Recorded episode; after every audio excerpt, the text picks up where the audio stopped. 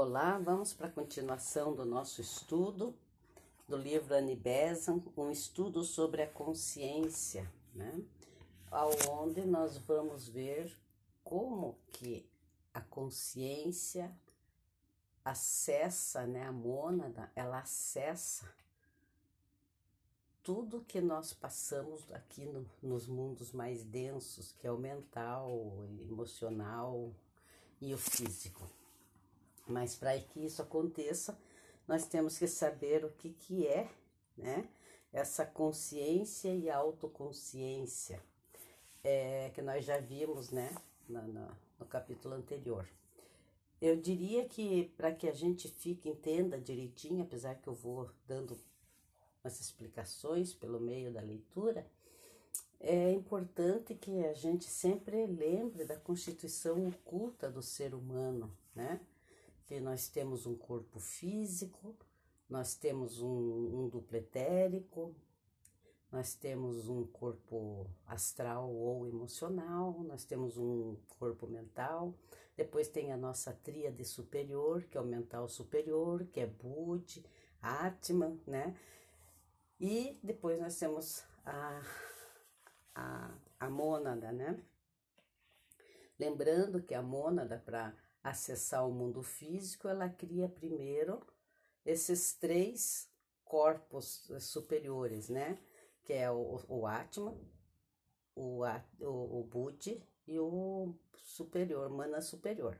E depois, essa, essa é a alma. Inclusive, o Dr. Ba usa essa denominação, né? Espírito, alma e personalidade. E depois, os corpos inferiores, que a cada encarnação ela vai criando um novo veículo, a alma vai criando um novo veículo, né? Que é o corpo mental, o corpo emocional, o duplo etérico e o físico. Então, partindo é, dessas considerações que nós temos que lembrar sempre disso, vamos continuar. Então, nós estamos aqui no segundo capítulo, que é autoconsciência.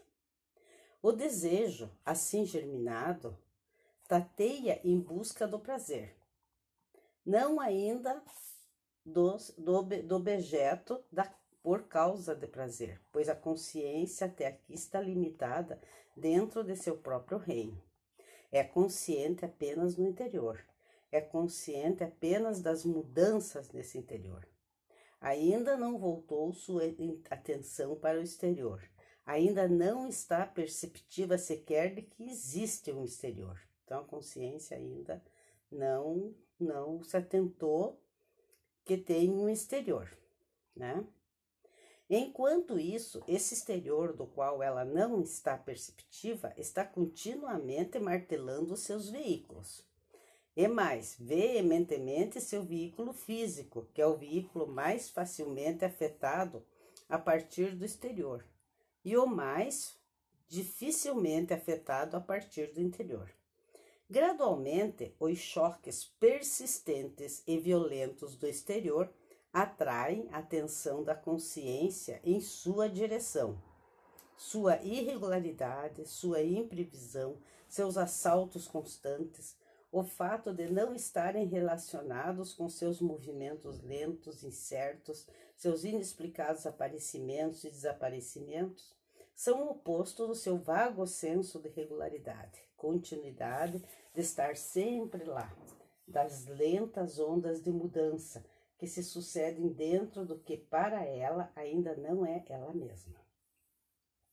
Existe uma consciência da diferença que se torna um senso de algo que permanece dentro de uma mutante confusão um senso do, de, um, interior e um exterior, ou, para falar de modo mais exato, de um fora e um dentro, uma vez que é o martelar exterior que faz com que a diferença de fora e dentro surja na consciência. Fora surge primeiro, nem que seja por uma fração de tempo, porque só o seu reconhecimento torna possível e inevitável o reconhecimento do dentro. Desde que não haja nada mais, não podemos falar de dentro, ele é tudo. Mas quando fora força a passagem, dentro surge como seu oposto inevitável. Este senso de um fora surge necessariamente nos pontos de contato entre a continuidade de consciência e a mutante confusão, isto é, no seu veículo físico, seu corpo físico.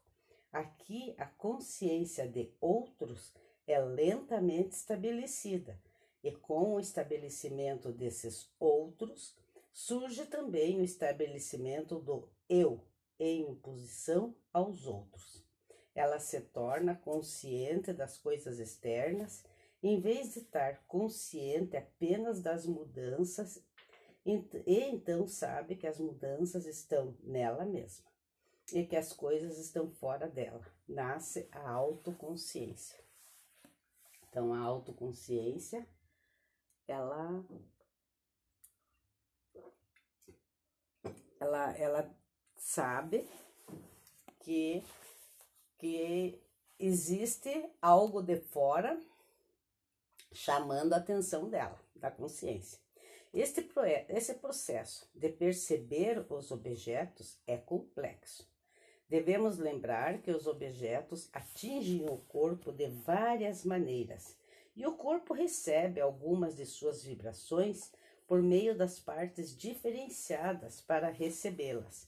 O olho, a pele, a língua, o nariz recebem ondas vibratórias variadas e determinadas células nos órgãos afetados vibram similarmente em resposta.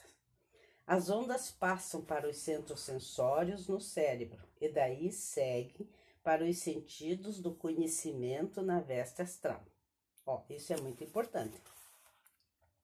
Então, através do, do, dos nossos sentidos, né? O olho, a pele, a língua, o nariz, recebem ondas vibratórias variadas e determinadas células nos órgãos afetados vibram similarmente em resposta. As ondas passam para os centros sensórios no cérebro e daí seguem para os sentidos do conhecimento na veste astral. Lá ocorrem as mudanças na consciência que correspondem a elas, como foi explicado no capítulo 2. Quer dizer, que é um capítulo que está anterior a esse. E elas são enviadas adiante. As sensações de calor, contorno, som, forma, sabor, odor, etc., ainda como sensações separadas, são enviadas à consciência atuando na veste mental e são aí combinadas numa imagem, numa imagem simples, unificada na percepção de um objeto único. Esta fusão das várias correntes em uma, esta síntese de sensações é uma especialidade da mente. Então vejam bem. Vamos voltar aqui. O que nós vemos, o que nós sentimos na pele, o gosto e o odor, né? eles passam por centros sensórios no cérebro, daí seguem para o conhecimento da veste astral. Ele vai para as emoções, vai para o, o, o, o corpo emocional, né? As sensações de calor, contorno, som, forma, sabor, né? Ainda como sensações separadas, são enviadas à consciência atuando na veste mental e aí são combinadas numa imagem simples, unificada na percepção de um objeto único. Então, se eu conheço o pêssego, se eu conheço a textura do pêssego, se eu conheço aquela pele do pêssego, quando eu passo a mão, né, quando eu sinto, vamos dizer assim, passo a mão numa algo que me lembra, né, pode ser um pêssego, pode ser que nem seja, mas se eu pego, mesmo que eu não veja, eu coloco a mão em algo e pelo seu contorno, a minha mente já me diz, é um pêssego. Perceberam? Como é que essa coisa acontece? Né? Coloco na minha boca um, um gomo de laranja, eu sei que é laranja, porque o meu cérebro já identificou, já houve uma identificação anterior. Então, esta fusão das várias correntes em uma, esta síntese de sensações é uma especialidade da mente. Por esta razão, na psicologia indiana, a mente é muitas vezes chamada de o sexto sentido, os sentidos, dos quais a mente é o sexto. Então, aqui nós temos, né? É, ela, ela coloca uma indicação, isso aqui, o, o, essa, essa, os sentidos dos quais a mente é o sexto, ela pegou do Bhagavad Gita. Quando consideramos os cinco órgãos de ação em relação à mente, descobrimos a ocorrência de um processo reverso. A mente concebe certo ato como um todo e produz um conjunto de vibrações correspondentes na veste mental. Estas vibrações são reproduzidas nos sentidos motores da veste astral. Eles dividem e analisam o ato em suas partes constituintes, que são acompanhadas de vibrações na matéria dos centros motores. Essas, por sua vez, são repetidas nos centros motores no cérebro como ondas separadas. Os centros motores distribuem essas ondas através do sistema nervoso aos vários músculos que devem cooperar para produzir a ação. Considerada nessa dupla relação, a mente torna-se um, décimo, um décimo sentido, os dez sentidos e a mente. Então, é 69 também do Bhagavad Gita, que ela tirou, os dez sentidos e a mente. Então, aqui nós temos como que nós reconhecemos algo pelo tato, algo pelo odor, pelo sabor, porque nós já vimos antes, né? Então, é, quando eu olho, a gente denomina as coisas, então, o que que junta-se a, a informação que vai para o corpo mental e o que vai para o corpo emocional, e a mente faz esse processo, tá?